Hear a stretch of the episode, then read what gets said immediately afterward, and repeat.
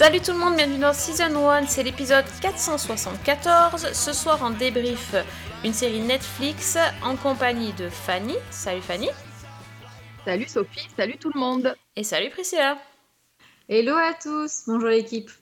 Bon ben voilà, on retourne, on retourne sur Netflix avec une série qui s'appelle The Diplomat ou La Diplomate en, en canadien, j'adore. Ça, c'est ça, c'est de la super trad. Euh, qui est une euh, création de Deborah Kahn qui, euh, qui a comme petit bagage d'avoir passé quelques années dans, le, dans la staff room de, à la Maison Blanche. Et, on va voir qu'elle a su réutiliser quelques techniques qu'elle a pu peut-être apprendre aux côtés de Aaron Sorkin. Donc la série La Diplomate, c'est sur Netflix et ça fait 8 épisodes. Est-ce que alors qui veut qui veut pitcher? Bah, écoute, si tu veux. Tu pitches? Allez. Allez, Let's go. Tu fais le discours euh, Ouais. d'inauguration euh, du podcast. c'est ça. Euh, bah, alors, la diplomate du titre, c'est Kate Weiler, euh, qui est jouée par Kerry Russell. Donc, c'est une femme d'action qui fait partie de, de ces diplomates qui ne sont pas là pour les réceptions, les cocktails ou pour faire de la figuration, mais qui préfèrent travailler dans les lieux et les situations de conflit. Elle est mariée à Al Weiler, qui est joué par Rufus Sewell, qui est également un ancien ambassadeur, mais qui est plus célèbre et qui est plus politique que, elle. Et tous les deux sont à Washington lorsque Kate reçoit un appel et elle suppose qu'on va lui confier le poste de diplomate à Kaboul, en Afghanistan, où, elle a déjà travaillé. Mais là, c'est la surprise. euh, le président veut qu'elle occupe le poste à Londres. Et elle, Kate, euh, pas, pas son mari Al. Et le choix n'est pas fortuit, puisque quelques jours plus tôt, il y a une attaque terroriste contre un navire britannique au Proche-Orient, dans laquelle plus, euh, des dizaines de personnes sont mortes. Et l'explosion a déclenché une crise internationale. Et les États-Unis, pour montrer leur soutien au Royaume-Uni, ont besoin d'un diplomate averti et expérimenté pour prendre en charge la situation. Donc, un peu réticente au départ, parce que justement, à Londres, elle s'attend à réception, gala, etc. Kate finit par accepter et donc elle va à Londres avec Al. Et là, elle va essayer de négocier avec les politiciens, dont le Premier ministre britannique et son chancelier, euh, et résoudre la crise. Le premier problème, c'est qui est responsable de l'attaque. Alors, personne ne sait vraiment, mais tout semble désigner l'Iran. Et commencent alors des négociations, des intrigues, des, manipulations entre Anglais Américains, euh, Russes, Iraniens, etc., dans les couloirs des ministères, de l'ambassade et dans les palais du pouvoir. Et ça, au moment où le mariage de Hal et Kate euh, part à volo, qu'ils sont au bord du divorce, notamment en raison des ambitions de Hal, qui, bah, qui ne va pas hésiter à mettre son grain de sel, quitte à sortir de son rôle de mari de l'ambassadeur et, et, ou de mari de la diplomate et à assumer des responsabilités qui ne sont pas forcément les siennes pour poursuivre ses propres buts pour le couple ou pour lui. À voir. Surtout pour lui. Tout pour lui. Oui, clairement. Oui, donc euh, bon, ben, très très bon pitch. hein. Franchement, euh, c'est une situation assez complexe euh, quand même cette série. Faut, faut être un petit peu, euh, un petit peu accroché parce qu'il y y a beaucoup de situations euh, euh, compliquées. Il y a beaucoup de, conflits internationaux, d'intervenants, d'intervenants de différents pays, de différents diplomates et différents ministres, etc. Donc c'est vrai qu'il y a beaucoup beaucoup de personnages. Donc comment vous avez reçu cette série? Est-ce que vous avez tout de suite vous êtes tout de suite entré dans l'histoire? Vous avez mis du temps? Vous n'avez pas Qu'avez-vous pensé du début de la série? Alors, Alors- moi, vas-y Priscilla. Non, mais comme tu veux, écoute, je ferai Non, le contrepoids après toi. Normalement, j'allais dire au départ, euh, je ne savais pas vraiment quoi attendre cette série. Euh, bon, le titre, le pitch, les images que j'avais pu voir, je m'attendais un petit peu à quelque chose entre à la Maison Blanche, Homeland, euh, Madame Secrétaire, enfin, je ne savais pas trop. Et le premier épisode, qui est quand même très centré sur la présentation des personnages et sur l'introduction de la crise internationale, je l'ai trouvé très efficace mais sans forcément qu'ils sortent des sentiers battus ou de quelque chose de très original. Et c'est vraiment la suite, en fait, quand l'histoire s'est développée autour notamment de, bah, de la diplomate du titre, de son mari et de toutes les relations en plus de la crise internationale à gérer, c'est vraiment ça, en fait, qui m'a plu et qui m'a accroché à la série. Ambassador Catherine Weiler, Prime Minister Nicole Trowbridge. Welcome. Sir, it's an honor to meet you. Ah, honor to be met. Someone is luring a strike force into the Persian Gulf. The president is sending you to stop a war before it starts. Not butter a crumpet. Priscilla Bah, moi, c'était plutôt euh, un élan de déception. Je, je- Pour essayer de l'expliquer euh, simplement, en fait, j'ai été très emballée par le teaser. Je me suis dit, waouh, c'est super. Et ce qui m'était par contre un peu plus en avant, ou alors peut-être que je l'ai ressenti à défaut, hein, je ne sais pas, mais c'était la relation entre les Wyler qui est en train de se détériorer. C'était presque ça. Après, du coup, le côté diplomate, bon, c'était du bonus. Donc, quand on rentre dans l'histoire, on est un petit peu décontenancé.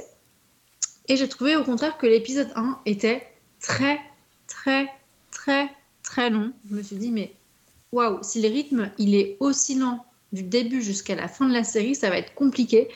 Et il faut vraiment attendre la, bascule, pareil, sur euh, moitié de saison, voire quasiment la fin, pour que, bam, il y ait une petite accélération. Mais j'ai pas, euh, j'ai pas été emballée. Alors j'étais du coup déçue de ça parce que en soi euh, j'aime bien les, choses qui sont un petit peu un peu compliquées, un peu pêle-mêle et vraiment avec des histoires comme ça un peu l'international.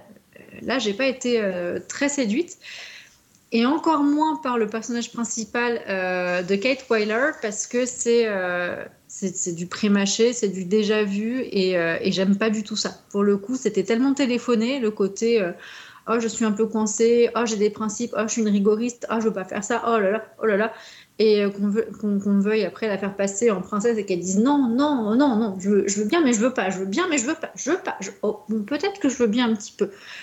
Non, c'était euh, ça pour moi, ça m'a littéralement perdu. Et c'est dommage parce que derrière toute la galerie des autres personnages et des intrigues sont extrêmement intéressantes. Et, justement, je me suis dit, bah, heureusement qu'il y avait ça et ça m'a permis de m'accrocher à la suite. Donc je suis allée au bout. Euh, mais j'ai quand même eu l'impression d'avoir perdu euh, quelques heures de ma vie à regarder ça. Alors, vraiment, littéralement, je me dis, moi, je, je la conseillerais pas, mais c'est vraiment tout à fait subjectif parce que c'est mon goût perso et je peux comprendre que d'autres, voilà, que, d'autres personnes soient complètement à fond euh, là-dessus. D'accord. Ah bah moi, j'ai plutôt euh, l'avis de Fanny.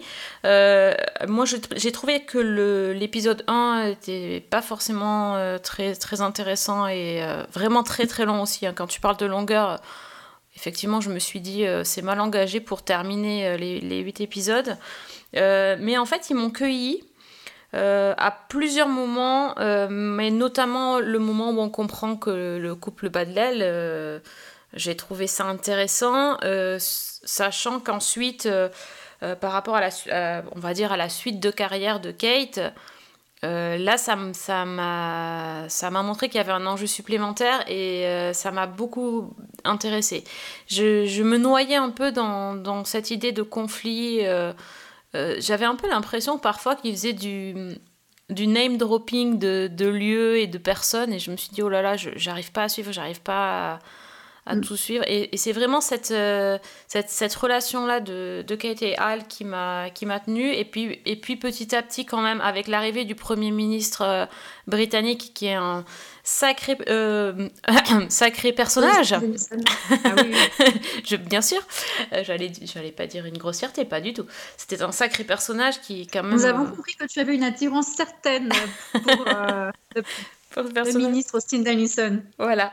Euh, Et et là, voilà, ça, apporte quand même quelque chose, tu vois, ça, ça apporte du piquant et, et il met ses gros sabots euh, au milieu de, de- des discussions. euh, enfin, c'est, voilà, c'est, c'est vrai que c'est se, se sortir de ce pétrin dans lequel ils se sont mis, c'est, c'est tout un travail et j'ai bien aimé, euh, bon, sans, sans, sans vous dire trop le, le- comment ça se goupille cette histoire, mais les, les différents euh, rebondissements sur les re- renseignements obtenus. euh, voilà, qui, qui obtient les re- renseignements, comment, euh, quelle est la vérité? Bon, là, en, en gros, on croit jamais, il faut, faut jamais croire ce qu'on ce qu'on nous dit dès le départ. Donc, c'était, il y a quand même des bons retournements de situation. Euh, et, et j'ai, et sur la fin, bah, j'ai trouvé que c'était un peu sopesque la fin. C'était un peu dubitative. Un petit peu. Hmm. Je sais pas ce que t'as pensé, toi, Fanny. Tu tu disais aussi que t'avais avais bien aimé la série. Mais cette fin-là, La deuxième, la moitié, en fait, la deuxième moitié du dernier épisode. Oui. Mm. effectivement, on a l'impression que c'est, il y a quelque chose d'un peu factice dans le côté où c'est précipité pour ouvrir sur un cliffhanger. J'ai Mhm. trouvé que c'était assez artificiel. Disons que dans une série qui prend énormément son temps, comme l'a dit Priscilla, et où ça Voilà. se déroule même peut-être trop, trop lentement, euh, ce dernier épisode qui ça, ça s'accélère d'une, d'une- tout d'un coup, c'est assez étrange. Et puis voilà, l'ouverture, franchement, euh, J'ai- je- j'ai- J'ai pas su quoi dire non plus sous l'ouverture, j'ai fait genre, hein? Et hop, fini. mhm. A fortiori, c'est vrai que moi, ce que j'ai aimé, c'est peut-être justement que la série prenait son temps. Parce que ça m'a changé de euh, Homeland ou de, de séries comme ça, où tout va très très vite. Et où là, le côté des, des circonvolutions, des négociations, des... j'ai trouvé que pour le coup, ça, c'était crédible. oui. Ouais, ils Oui, nous oui. ont fait une Mandalorian, quoi. Non, il y avait un scénario là. Oh, tout de suite, comme s'il n'y avait pas de scénario de Mandalorian. T'es vache.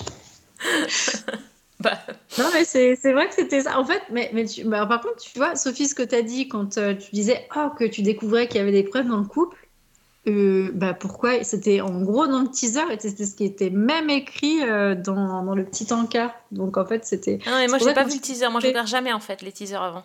Mais je sais pas, moi, c'est déclenché et du coup, euh, je l'ai laissé tourner sur Netflix et, et, et je me suis dit ah ouais, on va s'occuper un peu de l'humain. Donc au final, après, qu'il y ait des romances à gauche, à droite, au milieu, en haut et en bas, parce qu'il y en a vraiment littéralement partout aussi, entre tous ces Ouais. conflits, avec euh, du coup euh, la Grande-Bretagne qui cherche à trouver qui a fait euh, ce, ce, ce, ce gros coup là, euh, en tuant 41, euh, 41 Britanniques? Euh, moi, j'étais contente qu'il y ait ça, vraiment. Ça m'a fait du bien. Et puis, de, toute- de toute façon, ils peuvent pas être que dans le travail tout le temps, surtout avec la pression qu'ils ont. C'est, euh, c'était assez naturel qu'il y ait des petites histoires après de coucherie euh, qui, qui ressurgissent. Et heureusement, Dieu merci. Mais en fait, c'est assez amusant parce que ça m'a fait penser à. Tu parlais d'à la Maison Blanche et dès le début, euh, avant même de me pencher sur, euh, sur la créatrice de la série, je me suis dit qu'on aurait dit un petit peu à la Maison Blanche version Grey's Anatomy. Ah oui. Tout le côté euh, intrigue euh, diplomatique, politique, etc., mais vu avec le prisme des relations amoureuses et sentimentales par-dessus. Et quand Ouais, j'ai regardé effectivement le curriculum vitae de la créatrice, je me suis rendu compte qu'elle avait travaillé sur à la Maison Blanche, mais aussi sur Grey's Anatomy. Ah, bah tiens. Oui, bah. Voilà, Il n'y a pas de euh, hasard. Voilà, mais, mais par contre, je suis pas d'accord que Kerry Russell est aussi euh, insupportable euh, que Hélène Pompeo. Hein. Non, ça, je... moi, Kerry Russell, gros cœur pour toi. hein. Bah oui. Ouais, moi aussi, je suis team Kerry, Euh, Kerry Russell. Vraiment.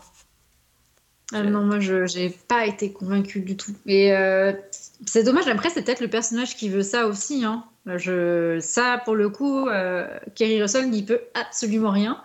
Mais euh, non, l'espèce de, de côté euh, oui, mais non, oui, mais non. Oh bah oui, finalement. Oh. Oh, Ah, tu t'as pas, t'as pas eu le coup de cœur. Du côté Ah des. non, non, mais par Ah contre, par contre qu'on soit bien d'accord, hein, il faut aussi à César ce qui est à César, Rufus Oui, Sewell, mais il est génial. Dieu, mais Rufus Ah, lui, il est. Il est... Mais oui, oui, oui, quoi, mais triple oui, excellent. Et du coup, j'étais contente parce que je dis, mais mince, attends, je l'ai vu il y a pas longtemps, c'est dans quoi? C'est dans Kaléidoscope, il joue le grand méchant dedans. Ah non, il est, Donc, il je- est, il est génial. Il est magnétique, il est charismatique, lui. Alors, tout ce que tu veux, euh, pareil, hein, pour euh, effectivement euh, le ministre des Affaires étrangères, euh, vraiment incroyable. hein. Incroyable. Le aussi ministre. Oui, oui. Mais euh, c'est sûr que Rufus Sewell, il a, la- il a le, charisme du diplomate euh, bling bling, quoi. Ah ouais, C'est ça. incroyable.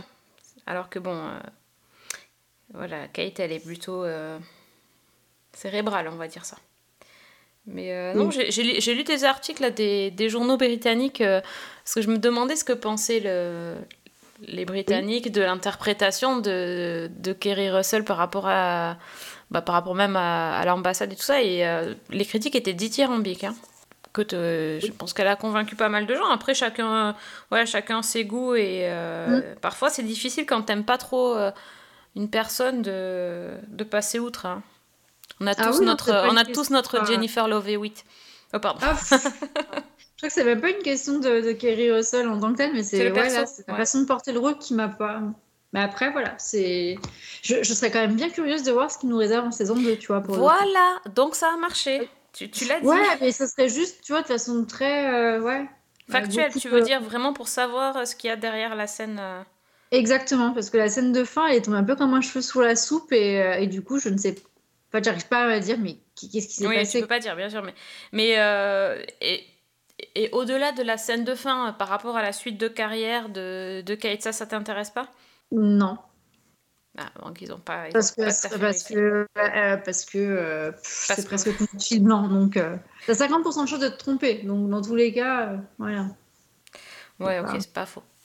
Euh, Il y a des médias qui comparaient la, la série à Madame Secretary. euh, bon, déjà, je, je sais pas si vous avez vu parce que ça date euh, de euh, 2014. donc c'est- Oula, non. Voilà, Oui, j'ai suivi. c'était, c'était. Tu l'as vu toi, Fanny? Oui, oui. Et j'aimais beaucoup. Ouais. Et effectivement, il y a forcément de ça, puisque bah, Madame Secretary, c'est Théa Léoni qui Ouais. joue le rôle de, de, de, bah, de la secrétaire à la défense, je crois, ou secrétaire de. Non, au- Secrétaire d'État, c'était, Ouais. je crois. secré- aux affaires étrangères. Et Oui. effectivement, c'est finalement tout repose sur la dynamique de pouvoir au sein du couple, puisque c'est son mari finalement qui est à la remorque et qui la soutient dans sa carrière. Et on retrouve aussi un petit peu ça. Oui, tout à fait. La Bon, là, différence étant oui. Dans Madame Secretary, le couple est extrêmement uni. Oui, il n'y a pas de Alors concurrence comme là, alors que là, euh, Voilà. Là, ouais, c'est il, lui fait des... effectivement, euh, il lui fait des enfants dans le dos quand même un peu. hein. On peut dire ça comme ça. Non, mais c'est vrai que Madame Secretary, euh, j'en ai pas grand souvenir. J'ai vraiment oublié, j'avais regardé ça et je, je sais que j'avais beaucoup apprécié Théa Léoni dans, dans ce rôle euh, qui était. Elle aussi, elle venait de, de, de séries comiques, euh, elle, euh, elle était passée par la dramatique. Enfin, c'est un peu comme Kerry Russell, elle sait un peu faire plein de choses et. et c'était. j'avais Enfin, j'ai un bon souvenir, mais sans vraiment me, me rappeler des, des trucs particuliers. C'est assez, assez bizarre. Donc, euh, je sais pas si maintenant, avec des yeux de 2023, euh, est-ce qu'on trouverait la série sympathique Euh, Je pense qu'à l'époque, elle était surtout un peu novatrice d'avoir mis une femme en avant. Ça, ça existait plus trop. Maintenant, on est, on est quand même un peu euh, C'est la norme. plus, habitué, on va dire ça. Mais bon. Mm. Puis c'était une série qui était un petit peu plus lisse dans la manière dont elle abordait les conflits internationaux, justement. Oui, parce qu'on était aussi vraiment- que du côté américain, donc euh, Exact. tu peux pas faire la Et même chose, côté je pense. Du côté des gentils américains, on va dire. Oui, voilà, tout à fait. Alors que là, pour le coup, euh, ils ont Bah un si, petit peu ça reste quand même un peu les gentils américains. Ouais, oui, par rapport, à la- par rapport au Premier ministre, c'est sûr, mais... Ah bah le président prend quand même pas mal Mais pour le son président, grade. il est quand même... Ouais, c'est quand même un sacré... Disons que c'est Ouais, plutôt mais- le gentil staff américain et pas forcément le président. Le président, ça va encore. hein. C'est juste euh, à l'ancienne école où il va être un peu chanchon, mais globalement, euh, les Américains sont plutôt encore placés comme des héros et, et les Britanniques, euh, c'est un peu plus compliqué, on va dire.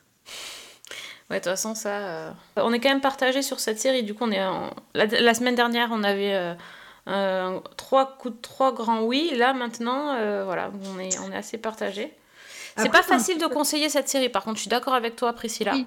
C'est très touchy hein, aussi, hein. Euh, et c'est, je pense que tout le monde n'est pas capable quand tu dis qu'il y a un moment, il y a, on te bombarde d'informations, de noms, de lieux, de, t'es là genre, ouh Alors, euh, faut aussi trouver le type de public qui est, euh, qui est attiré par ça. Et je suis pas sûre que ce soit une grosse grosse niche, quoique après euh, les enquêtes euh, et tout ça, si on, si on, si on l'explique en termes de c'est une enquête, il y a des enquêtes, euh, on cherche qui c'est le méchant, bon, ça peut passer. c'est une série policière, en fait, on va dire, c'est ça. Oui, Oui. enfin, policière peut-être pas, mais Non, pas vraiment, d'enquête, euh, d'enquête internationale, oui, avec de l'espionnage, des machins. euh, bon. Ouais, sur l'espionnage, euh, ça serait Bon, un peu vraiment trop, plus- trop survendre. Voilà. On est en plus dans le côté politique. Ouais. Oui. C'est sûr. Bon, on peut pas la conseiller à tout le monde, mais en tout cas, ceux qui aiment bien les séries politiques, euh, et voilà, des séries qui prennent leur temps, qui mettent du temps à installer les choses, mais qui vont euh, sur des terrains euh, un peu, euh, un peu glissants, qui est la, la politique internationale, bon, ça c'est fait pour vous. Après, si vous voulez du fun et du divertissement, euh, clairement, euh, faut aller voir autre chose. Bah, après, si, on peut leur conseiller parce qu'il y a la scène où ils se bagarrent dans le jardin qui est très drôle, quoi. Il y a quand même des côtés comédie. Où les euh, Wilders se, se, se Oui. chiffonnent dans le jardin euh, comme, euh, Ah ouais, ça c'est drôle. comme des sauvageons. C'était très, très, très drôle à regarder. avec Ouais. les deux gardes du corps euh, à l'arrière, on intervient? Non. Non. Oui, ça Qu'est-ce qu'on aurait le plus besoin dans tout ça? Bah, C'est peut-être lui. Est-ce qu'on le protège? Non. c'était rigolo. Et puis Ça, les voir mater ça de loin avec leurs jumelles, c'était Ça même- c'était fun, ouais, tout à fait. Voilà. Ils vont... et les scènes dans le jardin en général sont quand même beaucoup plus sympas. euh, Il se passe Ah beaucoup oui. de choses dans le jardin. Ah, Ou ça, dans les lacs. Enfin. On pourrait même peut-être refaire ce slogan ce qui se passe dans le jardin reste dans le jardin. Bien vu, bien trouvé. Your intelligence is the best tool we have to de escalate a situation that is spinning out of control. Here to help. You don't work for the US government. This is new to me. Both of you at the same time. I could use less of it. Bon, est-ce que t'es aussi inspiré c'est sur le bloc-notes? Est-ce que je suis inspirée sur le bloc-notes? Oui, je suis inspirée. Et en parlant d'inspiration, ça tombe très bien. Quelle belle transition. On va parler de robe de mariée, de couture, de beauté, de stylisme. Ou pas, avec une série qui s'appelle Le Tailleur. Mais du coup, euh, c'est pas du tout euh, comment on va faire les plus belles robes de mariée euh, de toute la Turquie. Loin de là, on est sur quelque chose d'ultra dramatique. Donc, c'est une série qui est disponible sur Netflix, qui se présente en 7 épisodes de durée assez approximative. Donc, tu as des épisodes qui peuvent faire 36 minutes, d'autres qui peuvent faire quasiment une heure. Donc, c'est selon, euh, selon l'envie de découpage et, euh, et de cliffhanger que, euh, que les créateurs ont eu envie de mettre dedans. Je serais complètement incapable de te, de te dire le nom des acteurs parce que c'est pas du tout lisible, je ne comprends absolument pas. Donc je fais déjà une impasse là-dessus. Mais ce que ça nous raconte, c'est un espèce de triangle amoureux extrêmement bizarre où le tailleur euh, va donc avoir pour mission de faire la robe de mariée de la fiancée de son meilleur ami. Donc jusque-là, on dit Oui. c'est plutôt cool tout ça. hein, euh, ça reste, euh, ça reste dans la famille, ils sont contents, etc. Bon, bref. Sauf que le fiancé, du coup le meilleur ami du tailleur, est complètement taré. Genre, il est fou furieux. Genre, quand il y a un truc qui va pas, il explose de colère. Sa jeune fiancée, qui est toute frêle, toute menue, toute mignonne, eh ben, il va la battre, il l'enferme dans un coffre. Bon, bref, il, fait, est abominable. Et du coup, euh, la jeune fille n'a pour seul, enfin, moyen de survie que de s'échapper de cette prison dorée qu'on lui offre. Et ses parents à elle ne veulent pas qu'elle s'échappe, enfin, surtout la mère, parce que derrière, il y a des mariages arrangés avec euh, évidemment des signatures et des arrangements entre les familles. Donc la jeune fille s'en va et elle va se cacher chez ce fameux tailleur en toute discrétion pour aller prendre soin du père du tailleur qui est euh, complètement malade. euh, il, ne peut pas vivre tout seul. C'est un adulte euh, avec, avec la, mentalité d'un enfant. C'est-à-dire qu'il ne peut rien faire tout seul. Il fait des crises. Et donc, il n'y a personne pour s'occuper de, de cette personne-là qu'on essaie de cacher un peu comme la poussière sous le tapis parce que ça fait mauvais genre dans l'aristocratie turque. Et, euh, et donc, elle va prendre euh, ce rôle-là, elle, pour se protéger, parce qu'elle n'a pas le droit de sortir. Euh, elle, elle doit rester tout le temps avec le père du tailleur, pour ne pas qu'il aille dans le jardin, pour ne pas que les gens extérieurs le voient, etc. Et au fur et à mesure, bah, vont, se nouer des petites histoires, des petites, des petites intrigues du comment est-ce qu'on fait du coup pour cette jeune femme, combien de temps va réussir à tenir son identité secrète, parce qu'évidemment, si le tailleur découvre que c'est la fiancée de son meilleur ami, eh ben, ça va être très compliqué, parce qu'il ne l'a jamais vue, donc il y a ça aussi. Et toutes les histoires, du coup, entre les familles qui vont se, qui vont se, percuter, et ce euh, fameux euh, meilleur ami qui est complètement azimuté et qui va retourner toute la Turquie pour essayer de savoir où est cette, euh, où est cette fiancée disparue.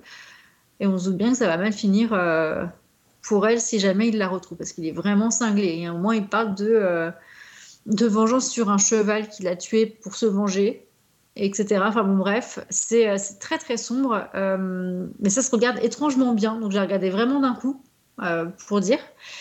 Je m'attendais pas à ça. Pareil, sur les, les- les présentations, je m'attendais à quelque chose peut-être d'un peu sexy, parce que quand on voit l'image, on se dit, Hmm, ça va être un petit peu...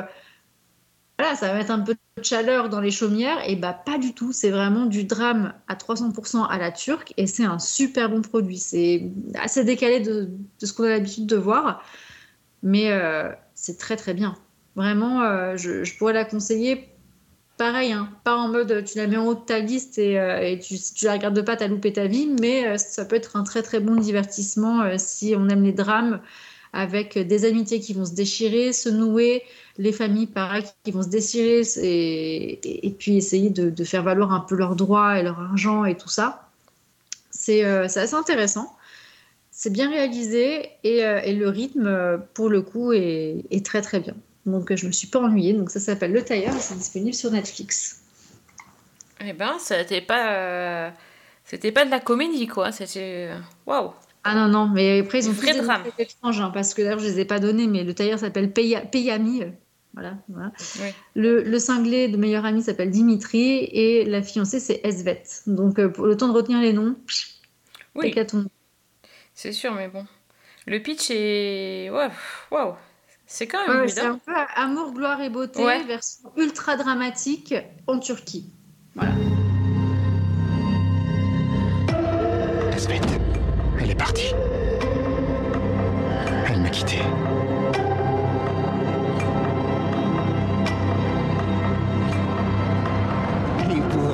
L'épouvantail est à la maison.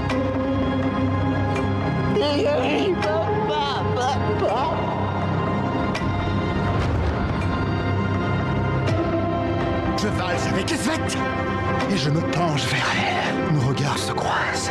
J'aimerais qu'elle soit là. Aide-moi à la retrouver, Payami.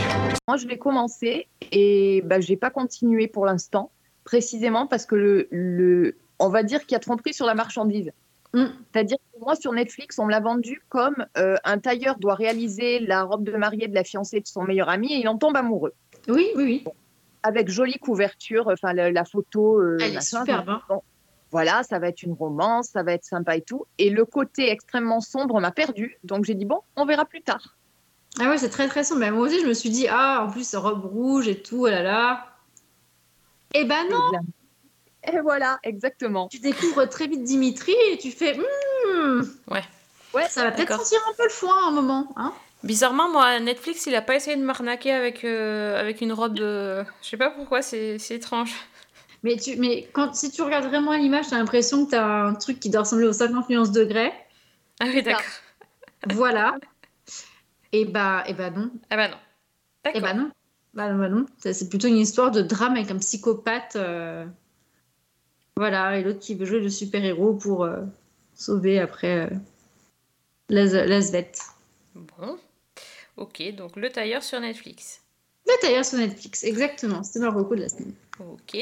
Fanny, qu'est-ce que tu as vu?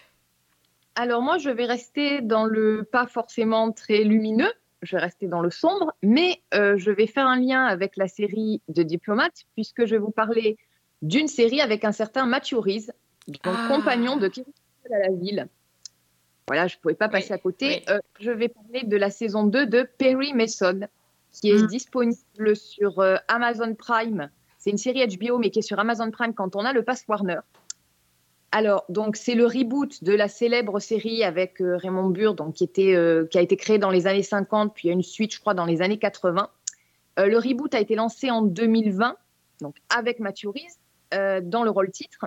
Et moi, alors, très franchement, la première saison, elle m'avait un peu laissé de côté. C'est-à-dire que j'avais beaucoup aimé l'ambiance. Euh, bon, Matthew Rhys, always, ça, il n'y a pas de problème. Mais j'avais pas vraiment accroché à l'histoire. En fait, j'avais trouvé que c'était extrêmement sombre et extrêmement. euh, ça partait un peu dans tous les sens. Il y avait plein d'intrigues différentes. Il y avait la présentation des personnages et le, leur évolution en plus. Enfin, je n'avais pas tellement accroché.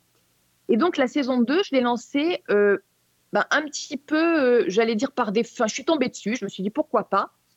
Et en fait, à ma grande surprise, ben, j'ai beaucoup plus adhéré. J'ai vraiment plongé dedans et j'ai passé un excellent moment. Donc, euh, la, la saison 2, elle commence quelques mois après les événements de la saison 1. Donc, l'affaire précédente, c'était euh, un infanticide. Et ça s'était terminé de manière assez tragique. Et donc, Perry Mason, bah, il, le pauvre est en dépression. Il s'est retiré euh, du domaine du droit pénal pour se consacrer au droit civil et pour ne plus se frotter à ce type d'affaires-là. Et euh, bah, en l'occurrence, l'affaire qui l'occupe, c'est le propriétaire d'une épicerie qui poursuit un ancien employé euh, qui lui a volé des techniques de vente et qui a ouvert sa propre boutique. Alors, ce n'est pas une affaire passionnante. Le client, euh, très clairement, est un sale con, mais ça paie les factures et bah, c'est tranquille. Et ça convient très bien à Perry Mason et à son assistante euh, euh, Della Street, qui est jouée par Juliette Rylance. Euh, après, c'est beaucoup moins intéressant pour leur enquêteur, qui s'appelle Paul Drake, qui lui vient d'avoir un bébé avec sa femme et qui, du coup, n'ayant plus d'enquête à se mettre sous la dent, alors qu'il a besoin d'argent, va travailler du côté du procureur. Et contre toute attente, bah, Perry Mason va se retrouver impliqué dans une affaire beaucoup plus délicate et beaucoup plus médiatisée. Euh, en l'occurrence, il s'agit d'un type qui s'appelle Brooks, euh, pardon, euh, qui est le fils d'un magnat du pétrole et qui est obsédé par l'idée de faire construire à Los Angeles un nouveau stade de baseball et qui, bah, qui est prêt à aller très très loin pour convaincre les investisseurs. Et sans doute un peu trop loin puisqu'il est retrouvé mort, abattu dans sa voiture. Le problème, c'est que le procureur accuse deux frères euh, d'origine mexicaine et, et issus des quartiers pauvres d'avoir commis le meurtre. Et Perry Mason entend parler de l'affaire et il comprend tout de suite que quelque chose ne colle pas et que les deux frères sont très probablement innocents. Mais que bah, font figure de parfaits coupables pour le procureur qui est en quête de, succès devant les tribunaux. Et donc, Perry Mason n'a pas du tout envie de se lancer là-dedans, mais bah, c'est Perry Mason. Donc, face à une injustice, bah, il décide de prendre le dossier. Et ce qui commence en fait comme, j'allais dire, une banale affaire de meurtre, si on peut qualifier de banale une affaire de meurtre, va petit à petit se compliquer au fil des pistes, au fil des indices. Ça va devenir de plus en plus sensible et ça va révéler bah, des affaires de corruption, euh, toutes les turpitudes de tous les gens impliqués et une vérité finalement beaucoup plus dérangeante que ce qu'on pensait au départ. Alors, euh, je disais, la saison 1, c'était vraiment une origin story de, de Perry Mason dans les années 30, puisque au début de la série, il est détective privé et que c'est suite à cette histoire d'infanticide qu'il devient avocat.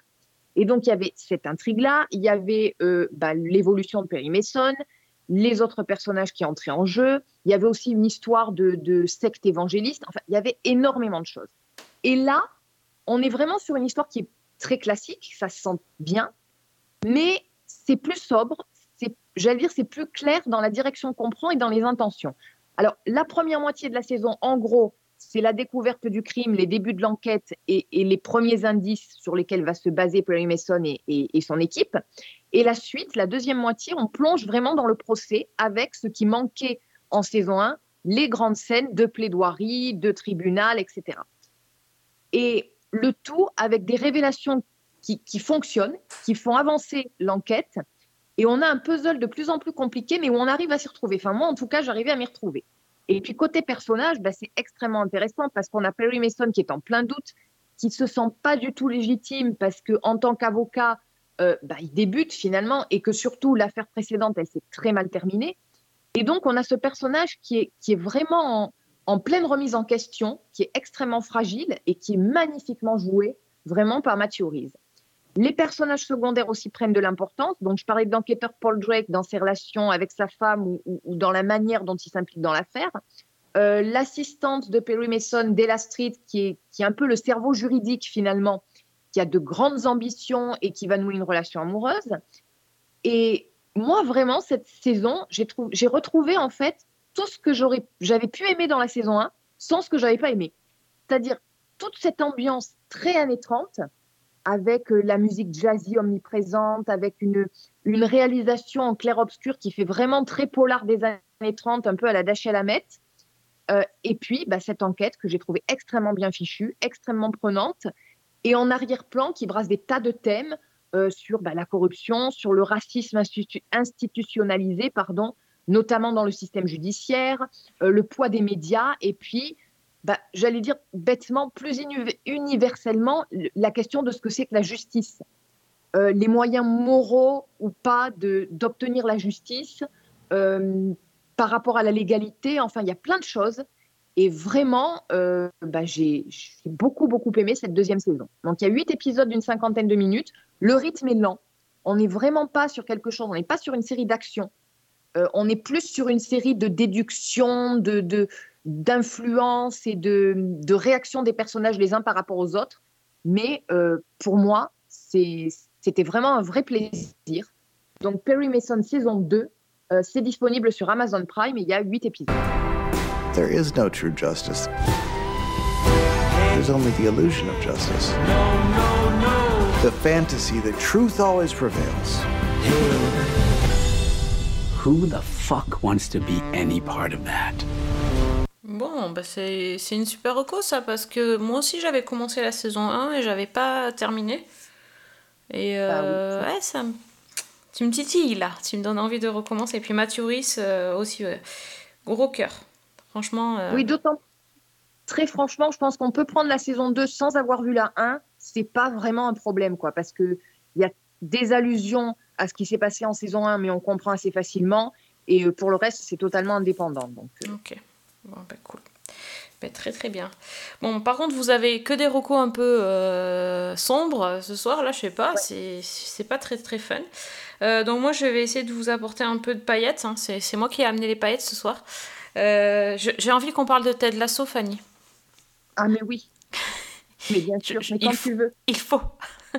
Il faut. Non, ça fait longtemps parce que on on n'a pas, hum, on n'a pas encore parlé de la saison 3 de Ted Lasso euh, parce que la série était euh, sur euh, Apple TV et que comme je n'ai pas Apple TV, voilà, j'avais pas, j'avais pas encore regardé. Mais maintenant, peut-être que vous le savez déjà, mais toutes les séries, enfin une grosse partie des séries Apple TV est arrivée sur Canal+. Donc quand on a MyCanal, on peut regarder la plupart des séries Apple TV et ça c'est juste comme si c'était Noël hein, pour les séries filles, hein, clairement. Euh, donc la première sur laquelle je me suis précipitée, c'est donc Ted Lasso, euh, saison 3. Euh, il y a 12 épisodes. Et ben, on, reprend les mêmes, on reprend les mêmes bases, hein, c'est-à-dire donc Ted Lasso, notre Yankee préféré qui gère ce- le, club, le club de foot en Angleterre à Richmond et, et qui maintenant quand même connaît les règles du foot hein, parce que c'était quand même au départ il n'était pas très très euh, au fait de ce qui se passait euh, sur le football.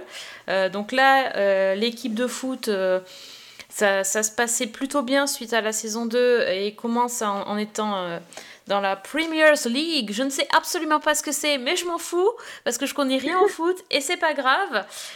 Non, en gros, ils sont bien classés, quoi. Ils sont première division, mais les pronostics les donnent euh, bon dernier, hein. donc ça commence pas très très bien pour eux. Et, euh, et donc évidemment, ils vont essayer de de, remonter la pente en sachant que tout le monde les donne déjà, euh, leur donne pas beaucoup de chance. Et euh, donc le, début de saison, c'est euh, ils vont recruter un espèce de, de, joueur qui est censé être un grand gourou du foot, là, le, le meilleur joueur. si j'ai bien compris, il ressemblerait à Zlatan, mais moi je ne connais rien, donc on fout. Et toujours, encore une fois, c'est pas du tout ce qui m'intéresse dans la série, vous l'aurez compris. Euh, la série, normalement, c'est la série paillette. C'est la série doudou, c'est la série qu'on aime bien parce qu'il y a des bons sentiments, qu'elle nous fait se sentir bien et que quand on regarde Ted Lasso, après, on croit un peu plus, euh, on a plus foi en l'humanité. Seulement voilà, il s'est passé quelque chose sur cette saison 3 et mon petit cœur saigne. Alors, Ted Lasso ne va pas bien. Ted Lasso ne va pas bien, le personnage, depuis un petit moment, ça on le sait. Mais jusqu'à présent, en fait, il allait mal. Mais il avait cette espèce d'optimisme, ce- cette force de vie qui faisait que, euh, avec lui, on pouvait croire que tout était possible. D'ailleurs, le slogan de Ted Lasso, c'est Believe, hein, donc euh, à l'image du panneau qu'il a collé dans la salle. Euh, et là, ben, plus ça va, moins ça va, et plus on voit se, comment dire, se désintégrer, toute sa bonne humeur, son sourire, s'envole, et c'est hyper dur en fait. Donc, faut pas nous faire ça, les gens. Les, scénaristes de Ted Lasso, il va falloir qu'on parle. On a besoin de, on a besoin de choses qui font, qui font sourire. Alors, il y a toujours des choses qui font sourire dans Ted Lasso, c'est obligé, c'est c'est quand même une série pleine de bons sentiments. Mais là, ça devient vraiment plus du tout une comédie, un gros changement de ton, je, je trouve encore plus que depuis la saison 2. Ça devient vraiment dramatique, c'est moins. C'est moins pétillant, quoi. Enfin, c'est. Ça, ça reste très bon parce que c'est hyper bien écrit, c'est superbement joué. Mais. euh, Mais le bonheur, quoi. C'est où? Il est où le bonheur? C'est dur. Donc bon, heureusement que euh, on a eu notre, euh, enfin le dernier en date que, que moi j'ai vu. hein, je pense que vous êtes peut-être après moi. C'est l'épisode qui se passe à Amsterdam. Et là, oh, mon petit cœur a explosé. C'était magnifique. J'ai adoré. J'ai adoré, adoré, adoré. Voilà, c'est tout simplement, ils vont jouer un je sais pas quel match avec je sais pas contre je sais pas quelle équipe. On s'en fout. On vous avez compris. c'est pas le but. Mais ils sont à Amsterdam et c'est juste euh, magique parce que chaque personnage vit une expérience. euh, une expérience à Amsterdam. Ne, croyez pas que c'est des trucs. euh, hein, je vous vois venir. Hein. Non, on parle pas de sexe. forcément. Pas forcément. Euh, chacun vit une, expérience inédite et, assez cocasse dans la ville. Euh, euh, Il y a des amitiés qui se créent, il y a des rapprochements qui se créent qui sont assez inattendus et super bien trouvés et joués. Et, euh, et puis c'est franchement magique. Alors pour le coup, là, le temps est suspendu sur cet épisode-là. Je sais pas comment ils ont fait. Parce que malgré tout, je, alors, je sais pas ce que t'en penses, Fanny, mais je trouve quand même que les épisodes sont trop longs. Oui, je suis d'accord. Il y a eu aussi un changement, à- il y a un changement de ton, mais il y a aussi un changement de format et c'est assez dérangeant. Euh, à la, on était parti sur des épisodes à un peu plus de 30 minutes, ça s'est allongé progressivement. Là, on est à une heure, je pense, à peu près. Et euh, honnêtement, c'est trop long. Je les, D'accord. je les adore, je, mais, mais là, je peux pas. voilà, je peux- Sauf l'épisode d'Amsterdam. Voilà, l'épisode d'Amsterdam a duré une heure. On arrive, euh, on part euh, du, du- de l'arrivée dans le bus et, on arri- et ça finit dans le départ du bus. Là, tu as le temps de raconter des choses parce qu'il s'est passé euh, beaucoup de. Mais non, les autres épisodes, c'était pas possible en, en une heure, franchement. Donc, voilà. Mais j'adore. Enfin, j'adore, mais je suis un peu déçue quand même. Et puis, j'ai les yeux qui brillent à nouveau quand je vois l'épisode d'Amsterdam. Alors, j'ai j'ai qu'une hâte, c'est de voir la suite. Mais il faut pas me décevoir sur la fin parce que c'est la dernière saison. Bah oui, c'est ça. Moi, j'avoue que je ne peux pas être objective par rapport à cette série parce que j'ai une tendresse pour le personnage de Ted Lasso où dès le début, en fait, on sent que cet optimisme et cette joie de vivre cachent énormément de choses et où petit à petit, on découvre, on a ce personnage, là, la façade qui se craquelle petit à petit. Et enfin, c'est c'est très compliqué. Moi, c'est une série que j'adore parce que je retrouve ce mélange de, de bonne humeur et de, de, de le côté un peu doux amer chez ce personnage de Ted Lasso que, qui, moi, me touche énormément. Euh, bon, il y a le personnage de Nate qui m'a brisé le cœur. Ça, c'était dur. hein. Je lui, ouais, euh, je lui parle à chaque épisode. Je lui dis, Nate, s'il te plaît, ne fais pas ça. Et j'ai vraiment hâte de voir ce qui va se passer pour la suite pour lui. Ouais. Et pour le reste, le format, euh, c'est vrai qu'on était vraiment sur du 30 minutes, 35 minutes. Et là, on, je trouve qu'on perd un petit peu en rythme. Et qu'il y a beaucoup de choses qui auraient pu être évitées, des, des arcs narratifs secondaires qui peut-être auraient pu être éliminés pour qu'on revienne au moins sur un 35-40 minutes. Bon, après avoir, après l'épisode d'Amsterdam, effectivement, lui, il aurait pu durer trois heures, euh, ça m'allait, quoi. C'était de la poésie à l'état Oui. pur. Ah, complètement. Enfin, j'ai j'ai complètement adoré. Et pour la suite, ben, disons déjà que euh, l'épisode qui a été diffusé cette semaine, moi, je l'ai fini en chantant, littéralement. Oh. Donc, tu verras ça. Ted Lasso, The Musical. Oui. Exactement. Moi, j'y crois. Je veux. Non, Ah, oui, peut-être qu'il y a peut-être qu'il y a trop de foot en fait, non? Ouais, pas, il- ça parle beaucoup de foot là cette saison. Oui, non, mais c'est c'est vrai. vrai.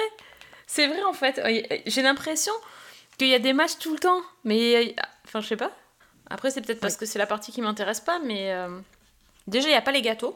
Exact. Enfin, Il voilà. faut y remédier. faut remédier. Il, il nous faut les scènes avec les gâteaux et puis. on- Ouais, enfin bon, c'est.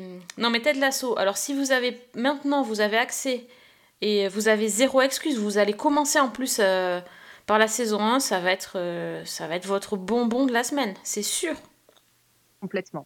Donc euh, voilà. Là, j'aimerais juste que le bonbon soit un peu moins acide, là, celui qui pique la, qui pique la langue qu'on n'aime pas trop, mais quand même on, on le reprend. Par contre, je ne vais pas me faire des, des amis, mais je pense à regarder en, en VOST quand même. Parce que le, le, le coup des le jeu des accents, le jeu des expressions, le, enfin, voilà, c'est c'est Oui, quand oui. même une grande partie de la série. Oui, parce qu'il il joue. il- non seulement euh, il y, a le- il y a le décalage entre le, le Yankee et puis les, les Brits, euh, c'est sûr. c'est Mais en plus, dans l'équipe, t'as bah, t'as Danny là, avec son, son super accent Football is life. t'as le français maintenant là. euh, Je sais pas, celui qui. Celui, il, croit tout le temps euh, qu'il connaît tout le vin parce qu'il est français. Je sais, plus comment il s'appelle- je sais même pas comment il s'appelle, mais. euh, Voilà, ça, ça vaut le coup quoi. Et puis, et puis Roy fucking Kent, quoi. Oh là là, Ça, ça, tu peux, tu peux pas, enfin, tu peux pas le faire en français, c'est pas possible. non, c'est pas possible, je pense. Donc, euh, voilà. Ted Lasso, c'est voilà, magnifique. Allez-y euh, sur Canal, donc Apple TV. euh, partout où vous pouvez. Allez. We saw women! Hell yeah! Come on! I, I bet you the sex show was dope, though. Oh, come on, leave it.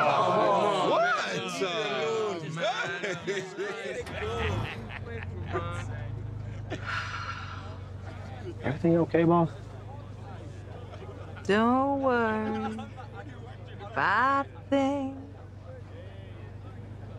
Cause every little thing is gonna be alright. Well, I appreciate it. Singing, don't worry about a thing. Cause every little thing gonna be alright. Everybody, don't worry about a thing. Cause every little que vous avez autre chose à nous recommander? Je ne sais pas si Priscilla a quelque chose, sinon moi je peux. Et non, euh, moi, je, je- c'était tout pour, euh, Non, pour cette semaine. non, on, on t'attend sur, sur Queen Charlotte, de toute façon. On sait, on sait que tu te prépares. alors, je, je me prépare euh, avec euh, vraiment beaucoup de beaucoup d'envie là sur Queen Charlotte et sur euh, Sweet euh, Sweet Tooth saison 2. D'accord, ok. Alors, tu réserves, très bien. Ah oui. Ok, ok, parfait.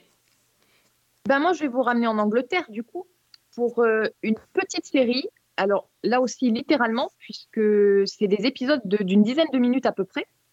C'est une série qui arrive sur arte.tv euh, le 5 mai. Il y a les deux saisons qui vont être disponibles, donc 20 épisodes de 10 minutes. Ça s'appelle State of the Union et c'est euh, bah, un petit bonbon. Alors, le concept, c'est dans chacune des deux saisons, les deux saisons sont indépendantes, on suit à chaque fois un couple en crise qui se retrouve pour discuter de ses problèmes. Alors, dit comme ça, c'est pas très vendeur, mais déjà, si je vous dis que la série a été écrite par un certain Nick Hornby, donc l'auteur de Haute Fidélité, et réalisée par un certain Stephen Frears, donc Les Légions dangereuses et de Queen, déjà, on fait monter un peu le niveau. Et en fait, ben, tout est dans le concept, c'est-à-dire que, par exemple, la saison 1, une fois par semaine, on a Louise, qui est jouée par Rosamund Pike, et Tom, qui est joué par Chris O'Dowd, qui se retrouvent dans un café pour euh, discuter de leur couple et de leurs problèmes de couple avant d'aller consulter le thérapeute qui se trouve sur le trottoir d'en face. Et donc, ils prennent un café ensemble et pendant une dizaine de minutes, ils parlent de leur vie commune, de leurs enfants, de leurs désaccords, de ce qu'ils attendent de la séance à venir. Et dans la saison 2, ben, un nouveau couple, Scott, qui est joué par Brian Gleason et Hélène, Patricia Clarkson, ils ont la soixantaine, ils ont surmonté plusieurs crises conjugales, mais leurs enfants ont quitté le domicile, ils sont sur le point de prendre leur retraite et Hélène commence à envisager le divorce. Et donc, même chose, ils se retrouvent tous les deux dans un café et pendant une dizaine de minutes, bah, ils discutent de, des problèmes qu'ils rencontrent dans leur vie commune. Et c'est absolument délicieux. C'est-à-dire que tout est vraiment contenu dans ces dix petites minutes, euh, dix épisodes à chaque fois, où on va suivre l'évolution du couple, la manière dont ils échangent, on va découvrir ce qui a vraiment déclenché quelque part la crise, mais aussi qu'à chaque fois ça cache euh, d'autres problèmes. Par exemple, dans la saison 1, on sait dès le début que Louise a trompé Tom, mais que finalement cette infidélité, elle révèle d'autres choses, d'autres problèmes. Par exemple, ils ne font plus l'amour, ils ont des relations différentes avec leurs enfants. Tom, c'est un critique musical qui est au chômage, donc le, problème de l'argent au sein du couple est extrêmement présent. Dans la saison 2, ben, on se rend compte que euh, Scott et Hélène, maintenant que leurs enfants sont partis, se retrouvent face à face et ils s'aperçoivent qu'ils ont complètement divergé. Alors, en termes de ce qu'ils attendent de la vie, en termes d'opinion sur la société, elle, elle est beaucoup plus ouverte. Lui, il est conservateur, voire un peu archaïque, et il comprend pas très bien les changements de sa femme. Et tout ça, ben, ça, se, ça se transmet à travers des dialogues qui sont extrêmement fins, qui sont souvent pétillants et drôles, qui sont légers et en même temps qui disent énormément de choses. Et puis derrière, il y a la réalisation de Stephen Frears, qui est très intelligente parce que il a cette façon de filmer où on a l'impression en fait qu'on est, euh, comment dire, on adopte euh, le point de vue de l'un ou le point de vue de l'autre. C'est très subtil, c'est vraiment par des jeux de caméra. C'est fait de telle façon que on est, comment dire, on est vraiment au sein de ce couple. On est invité à prendre parti quelque part, mais on a les deux versions, on a les deux approches, et c'est, enfin moi j'ai adoré. c'est vraiment euh, une petite comédie dramatique qui se dévore. Les 10 minutes à chaque fois passent hyper vite, c'est hyper bien joué. Et bah, vraiment, je vous invite à découvrir ça. Donc, ça s'appelle State of the Union. C'est difficile d'en dire plus parce que bah, c'est très bref, ça passe très vite. Mais c'est absolument génial et c'est sur arte.tv à partir du 5 mai. I'm nervous. If it wasn't for me, we wouldn't be here. No. Just now? Yes, just. No, if it weren't for you, we wouldn't be here. So there's a bit more to it than that, isn't there? You stepped with someone else, and now here we are.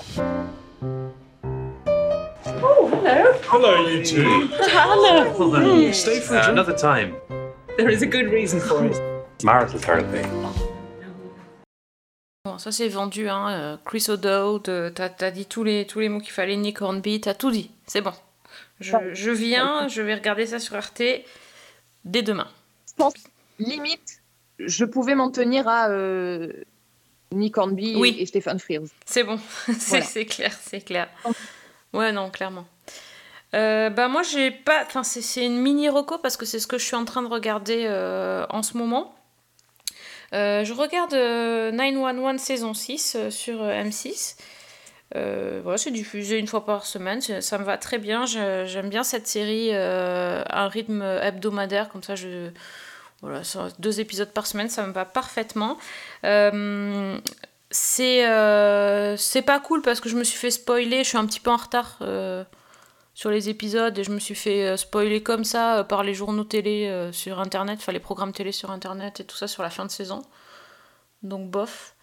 Cette saison-là, elle a rien d'extraordinaire. C'est toujours 911, c'est toujours des, des, sauvetages spectaculaires, des bons sentiments, des, des missions à la limite de l'impossible, réussies par les meilleurs pompiers, les meilleurs services de, secours. Et puis, euh, on a toujours les meilleurs opérateurs euh, du 911. Donc, bon, vous avez compris, quoi. C'est très, très. euh, nous, c'est nous les plus forts. Bon, ça a aussi été marqué par le retour de Jennifer Love Hewitt. Donc, ça, ça, aurait pu s'arrê- s'arrêter, mais non. hein. On a cru, ça c'était moche. On fait pas ça aux gens. On fait pas croire que le personnage s'en va et puis qu'il revient alors qu'on est qu'on était content de son départ. Ça, ça se fait pas. LAFD, we will come. An emergency is the absence of choice, robbing us of our safety.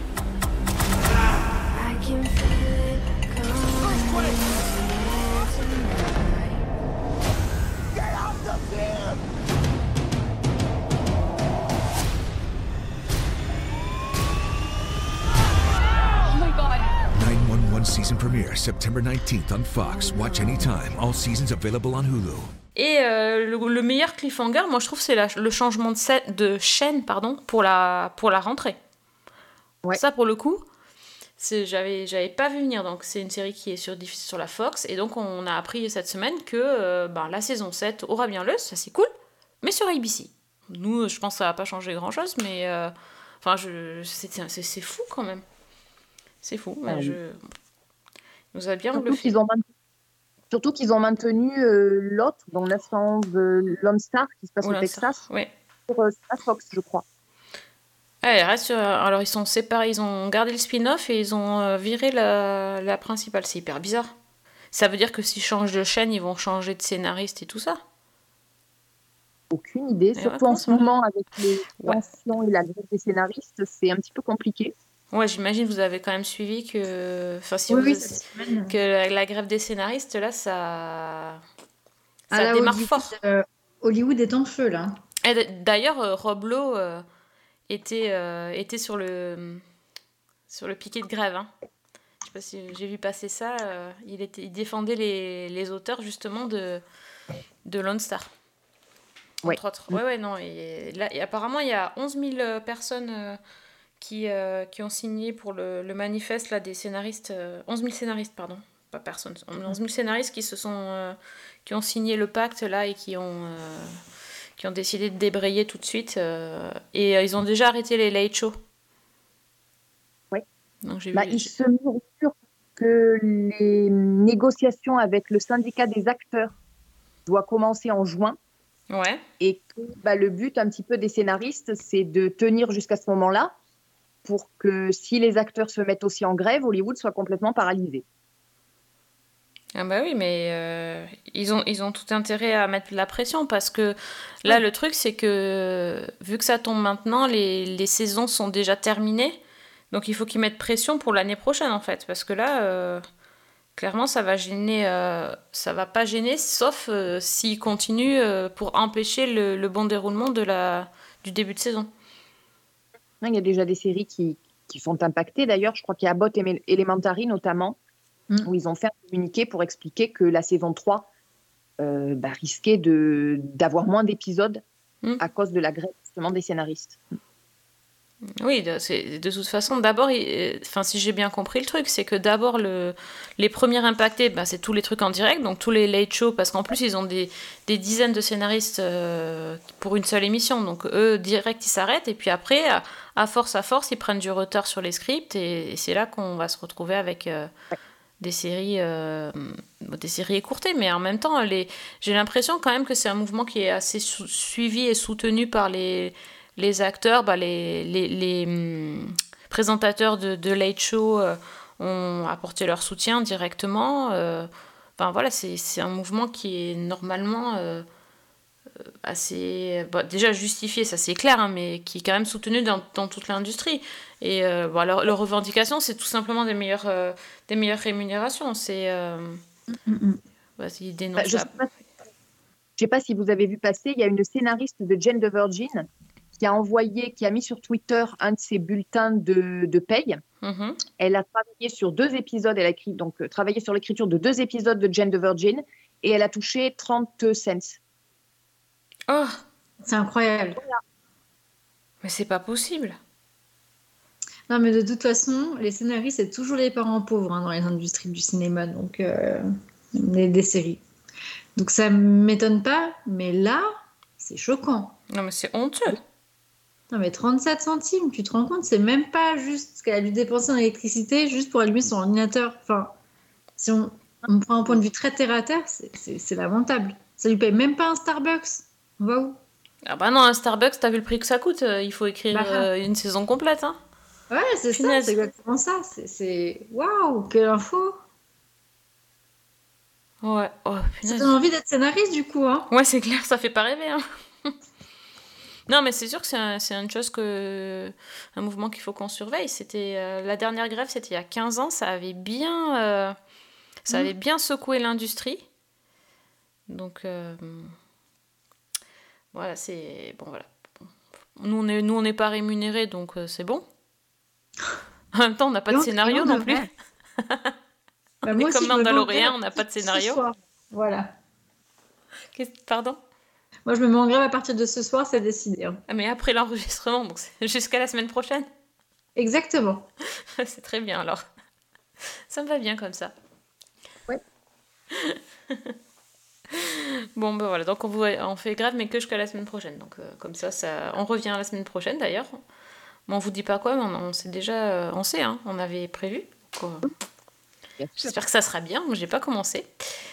Je- C'est toujours la dernière à commencer.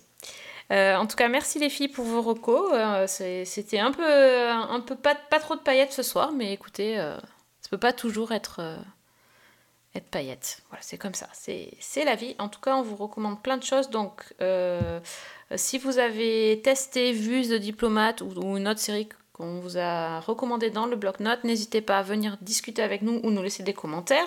Donc vous pouvez venir sur Facebook pour, euh, mettre un commentaire ou sinon vous pouvez aller sur Twitter. Alors Priscilla sur Twitter. La Priscilla, on la retrouve sur La Vraie Pris. Fanny Moi, c'est sur Fanny L. Allegra et je viens de retweeter le fameux tweet de la scénariste de Jane the Virgin. Ah ben parfait, comme ça vous aurez toutes les infos en direct. Et euh, moi c'est Season 1 avec un 1. Donc voilà, vous pouvez venir discuter série avec nous, n'hésitez pas. Euh, nous passer des petits messages, euh, nous dire que le podcast n'est pas arrivé. N'hésitez pas aussi, hein, faut... vous êtes dans notre communauté, allez-y. Euh, et si vous voulez écouter les anciens épisodes, on ne sait jamais si vous n'êtes pas à jour, ben, vous pouvez aller sur iTunes, SoundCloud, Spotify et sur les chroniques de Cliffhanger Co. Bref, vous savez où nous trouver. Et puis nous, on revient très très vite. D'ailleurs, la semaine prochaine pour un nouvel épisode de Season 1. Bonne semaine. Et bonne bonne- série